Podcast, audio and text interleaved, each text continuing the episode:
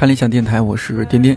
前几天接到公司通知，这周同事们要继续在家办公，暂定十七号去公司。这几天在网上看到一张图，或许你也看到了，就是一个人坐在电脑前，头顶上有三个问号。我以前是干什么的来着？这张图让我想起了学生时期，寒暑假结束后刚回到学校，也有类似的疑问：上学期学了什么来着？很奇怪，平时在公司看到外边大太阳，第一反应就是这样的天气，我竟然在上班，太浪费了，恨不得立马回家，躺在阳光可以晒到的地方，听听音乐，睡个懒觉。看到外边阴天或者下着小雨，第一反应也还是这样的天气，我竟然在上班，太浪费了，再次恨不得马上回家，躺在被窝里看书、看电影、睡觉。总之就是每一天都不适合上班，而是适合在家睡觉。可是最近在家待久了，真是想说救命，放我出去！现在觉得每一天都适合上班，每一天都适合出去浪。想念和同事们在一起敲击键盘忙碌的日子，想念等公交挤地铁的日子，想念电影院里爆米花味和你侬我侬的暧昧气息。想念超市里因为排队结账的人太多，来往的那声“您好”，借过一下。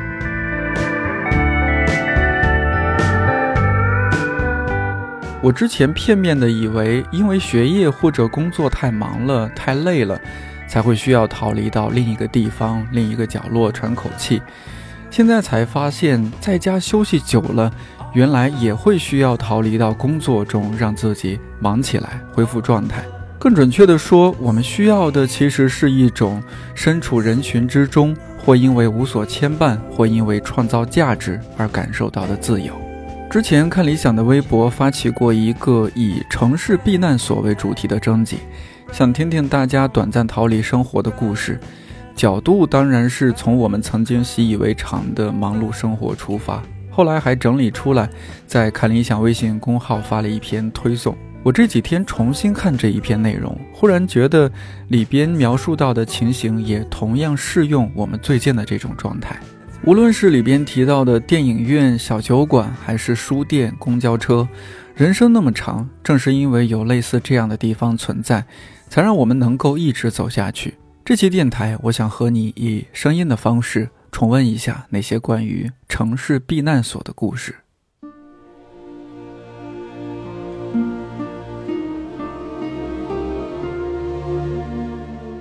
在新媒体同事回收的问卷当中，电影院是很多人提及的避难所。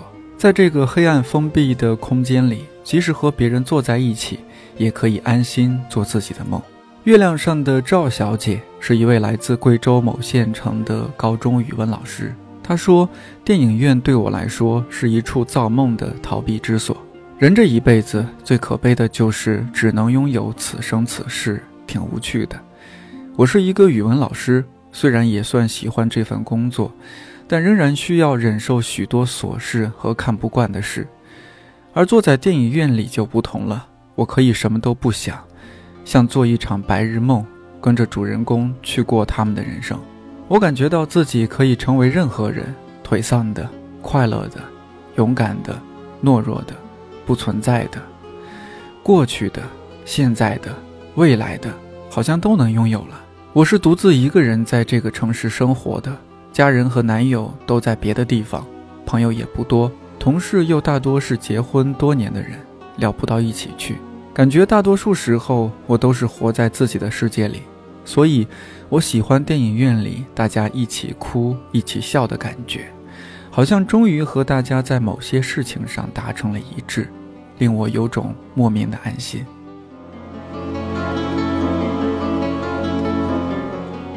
网友柳丁车他说：“尼采写过这样一句话：我们喜欢走进大自然，因为它从不对我们评头论足。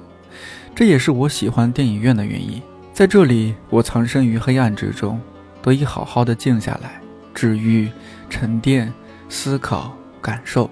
当电影散场，我会感觉整个人都轻快了许多，像卸掉了重重的包袱，又充完电，可以重新上路。”另一位来自东莞的电源工程师 Self One Tower 讲述了一个不知道算不算遗憾的故事。他说，每个周五下班遇到好电影，都会一个人去电影院，并不是排斥和别人一起去。如果看完电影之后能有个人跟我一起讨论剧情，而且又是各有各的观点，也是很理想的观影体验。只是那样的人太难找了。有的人会觉得一个人看电影孤单。但我不会，我觉得电影院是少有的让人可以安于一个人的地方。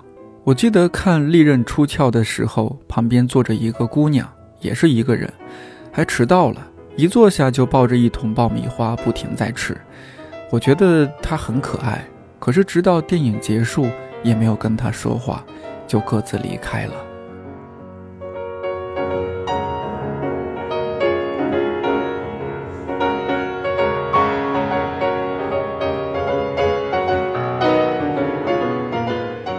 我也来说一个关于电影院的，不知道该悲伤还是该哭笑不得的故事吧。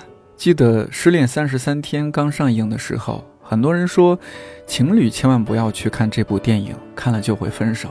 我从来都不信这些东西，可是又有一点好奇，忘了是谁主动说要去看这部电影了。总之，在和当时的女朋友一起看了这部电影之后不久，我俩就真的分手了。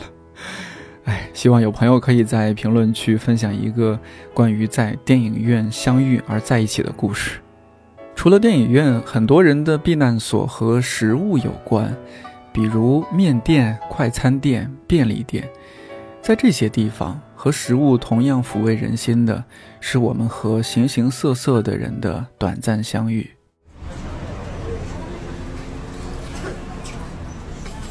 阿炳来自广州，在一家商业运营公司工作。他说：“我是土生土长的广州人，广州的云吞面店是遍地开花的，高级的酒店里能吃到，远离大马路的小街巷里也能吃到。我经常去的面店就在家里楼下一条马路的转角，那条路平时走的人不多，他们的店面也不大。老板是一对中年夫妇，大哥负责擀面，大姐负责煮。大姐认人很厉害。”去过几次就记住我吃的习惯，不只是记得哪一款，连面的软硬都记得。面店总是很早就开门了，一直开到深夜，从早餐到夜宵。我在不同的时间都去过，遇到的是不同的面孔。早上是上班族或者学生，匆匆忙忙的；晚上就是大叔之类的，会边吃边自言自语，叨叨着遇到了什么不走运的事儿。我工作要和形形色色的人打交道，商业往来或者是接受客人的投诉之类的，每天要遇见很多好或者不好的面孔和声音。但是我一个人去吃面，没人会打扰，可以不吭声的就听到很多故事。和工作时的状态正好相反，面店里是吵的，但我感觉很安静，这就是我喜欢那里的原因吧。同一家面店遇到不同面孔的人。像一艘艘船，稍微停泊后又开往远处，可能互相都不记得彼此，但在此刻分享着同一片烟火。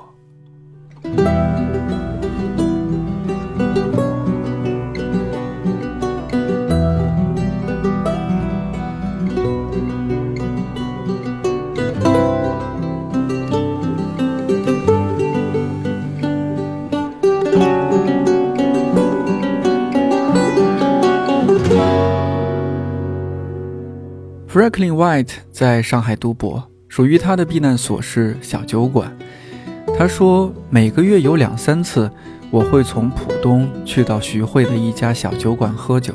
他是我在避雨的时候偶然发现的。酒馆开在一个小巷子里，店面很小，只有一个吧台和几张桌子。老板长得像肖央，编剧专业出身，喜欢给客人讲故事。那是一个让人觉得很自在的地方。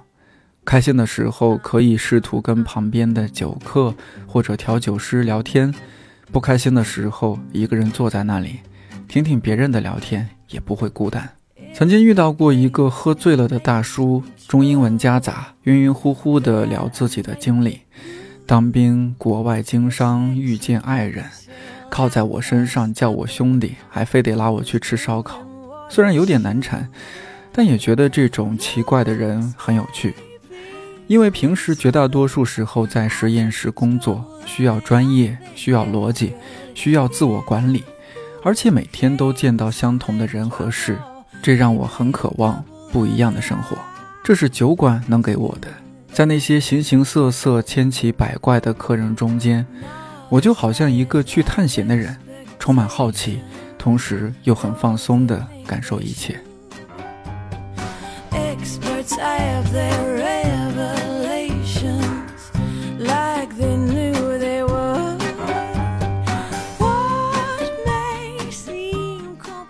Franklin White 的故事让我想起几个月前，我和两位一年多没见的朋友在外边通宵的事儿。我们本来只是约了一顿晚饭，但吃过晚饭觉得不尽兴，就去餐厅附近的一家酒吧开始第二场。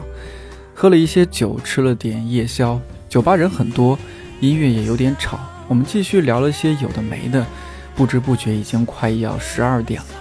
本来准备各自打车回家睡觉了。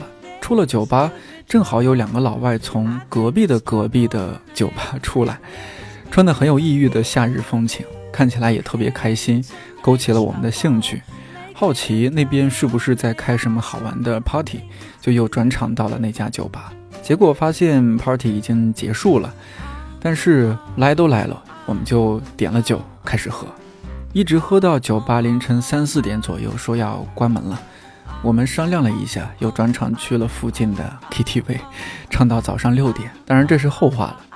现在想起来，在酒精的作用下，那天可能多少有一点中年叛逆，但可能就像 Franklin White 说的，每天做着差不多的事，内心总会渴望不一样的生活。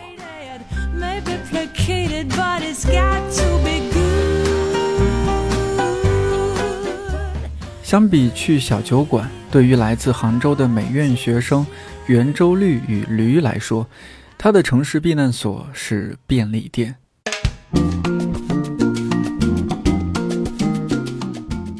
他说：“因为考研和准备毕业论文的压力，我常常会失眠，所以很喜欢在晚上去二十四小时营业的便利店。喜欢便利店是喜欢那种既亲切又陌生的感觉。”你熟悉他所供应的商品和商品的摆放位置，店员也会礼貌性的打招呼，但同时你又可以和一切保持恰到好处的疏离，一个人安安静静的吃东西，不会有人打扰。我常常会拿一份鱼香肉丝拌面和一瓶酸奶，坐在便利店里边吃边观察进出的形形色色的人，想象他们这一天的生活和工作，甚至想象他们当下的心情。之所以称其为避难所，是因为待在那儿暂时不会去想现实中有利害关系的一切，而仅仅是无目的的观察别人或者发呆。这个环境看起来嘈杂，但对我来说很适合放空。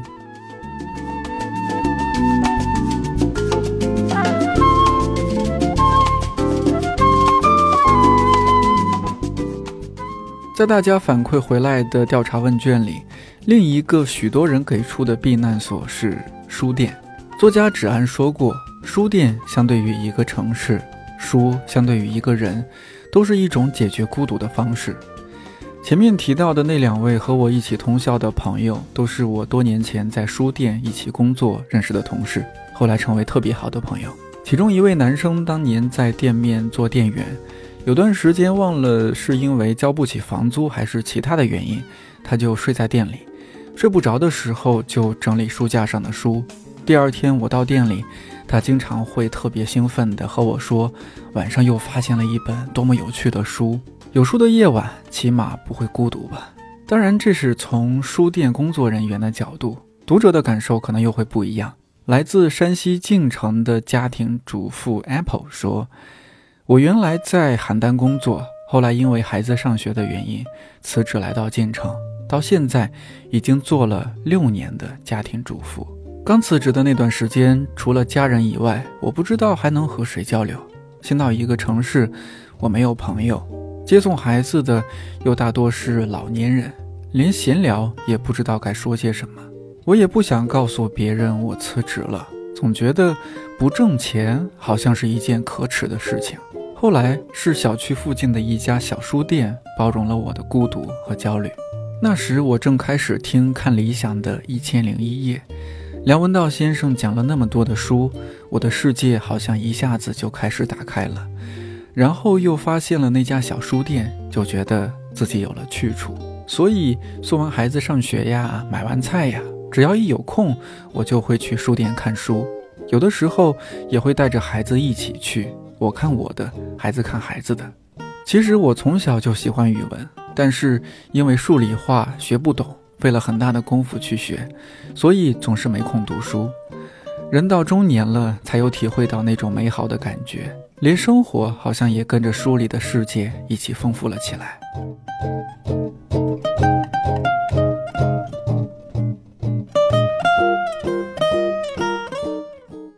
来自合肥的逆旅人生零一说：“小时候父母总是吵架，所以我从小就缺乏安全感。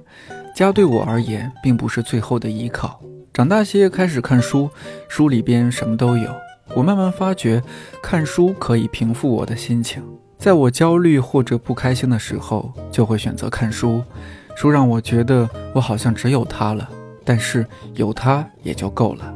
后来独自在外地工作。”漂泊感、孤独感很重，就更喜欢去书店了。一排排的书会让我觉得熟悉和安心，身处在那个空间当中，仿佛与外在世界里的一切隔绝开来。工作的不如意也好，感情的缺失也好，都可以暂时放下。其实也会期待，会不会遇到一个跟我喜欢同一本书的有趣的人？但是没有也没关系，有书就够了。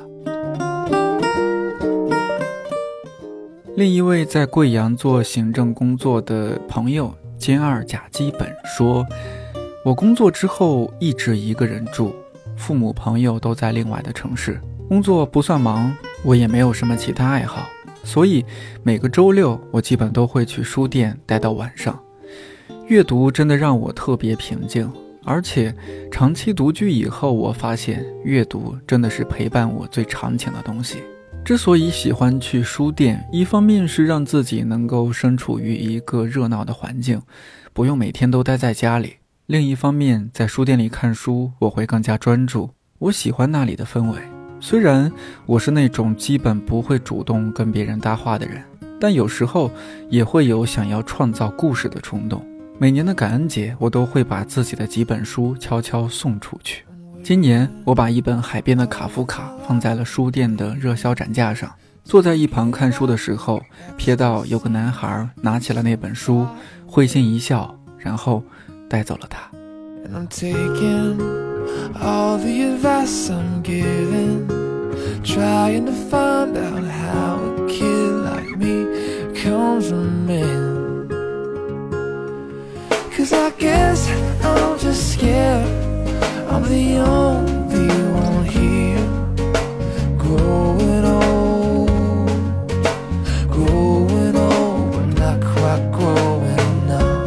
除了刚刚提到的这些地方，还有许多人的避难所，并不是什么明确的商业空间，相反，就流动在生活之中，比如公交车、天台，甚至一栋灯光坏了的大楼。一些人眼里再平常不过的地方，却是另一些人的心灵之所。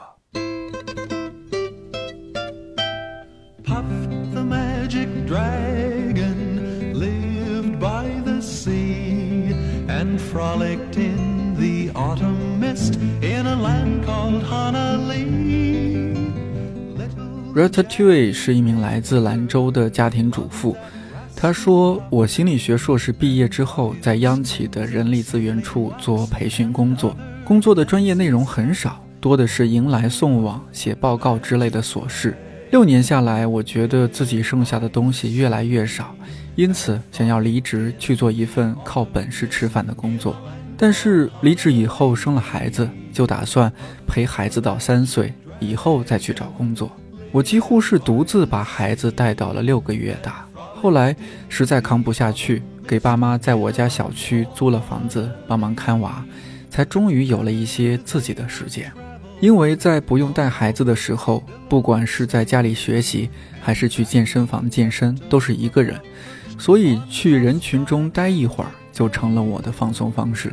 我喜欢在晚上下班高峰时期，乘坐一辆穿城而过的公交车，找一个角落，静静看着窗外灯火阑珊，和车上或劳累或兴奋的上班族们，从城市的东边坐到西边，到了终点站再坐回来。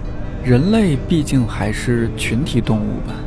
下班高峰期正是一个城市街道上突然出现很多人的时刻，混在其中，我既能享受离开赛道的精神世界。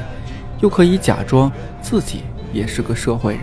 今年女儿也要三岁了，希望自己能顺利的找到喜欢的工作，重启生活吧。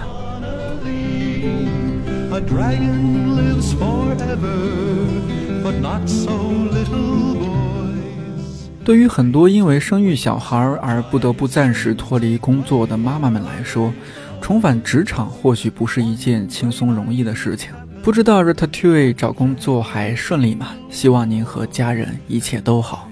来自潮州的 Line 说，在心情不好或者自我认同感很低的时候，我喜欢去公司的天台待一会儿，因为不管是回家面对父母，还是平时面对朋友，我都会想要拿出好的状态，所以许多不好的情绪只能自己在角落里慢慢消化，这是喝酒或者其他的娱乐活动都代替不了的。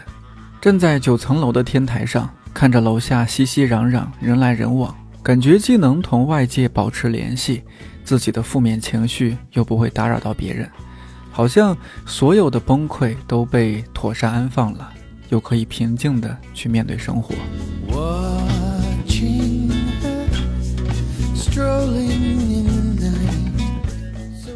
在九层楼的天台让自己放松下来，听起来是一个特别电影化的场景。不知道赖你是不是还会在这个时候抽一支烟或者喝一罐啤酒？但愿这种奇妙的独处时刻不会被别人打扰。对于服装设计师了不起的尔来说，城市避难所是住所附近的一栋荒凉的楼前。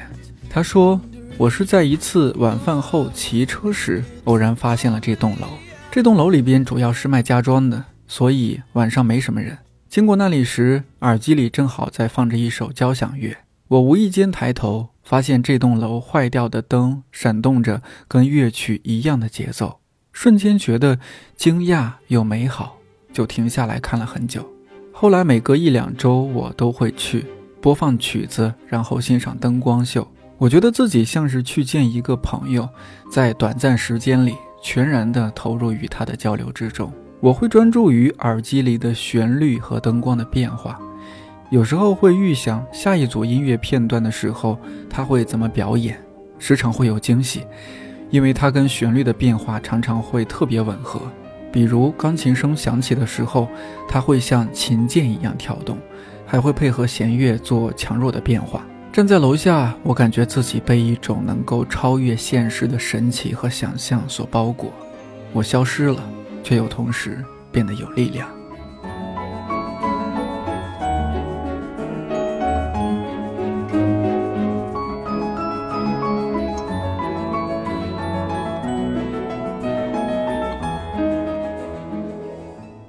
影院、书店、天台、公交车。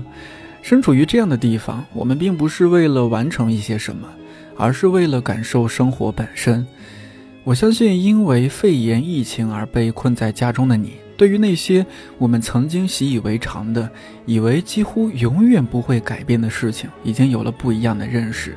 等到疫情结束，我们重新站在那种日常当中，你或许也会有不一样的心境和感触。除了逃离和避难。也会多一份感恩和珍惜。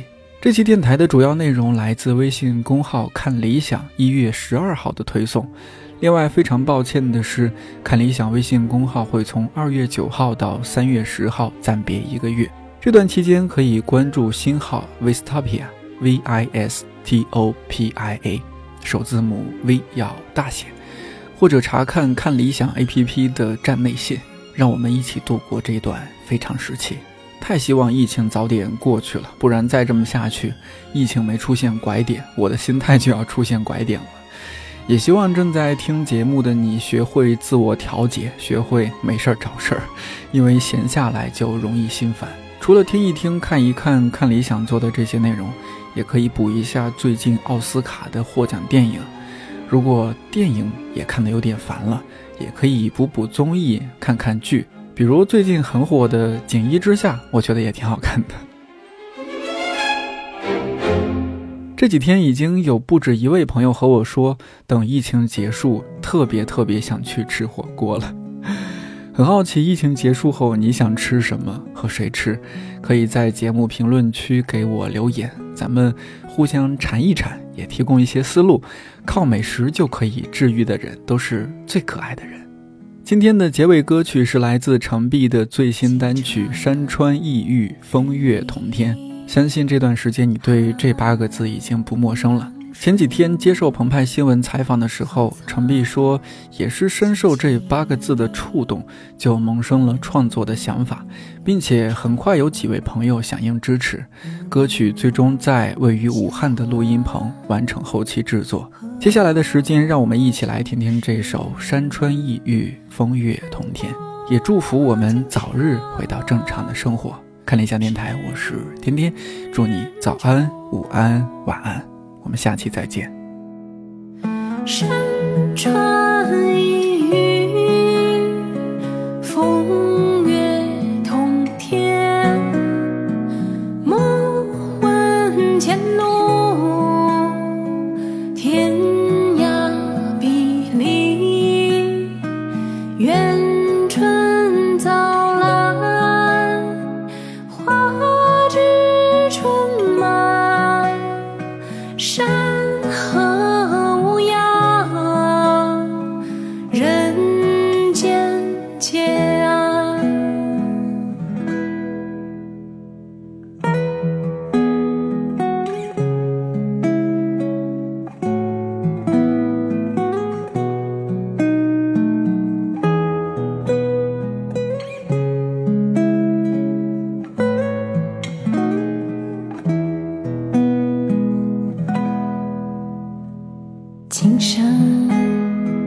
桥徒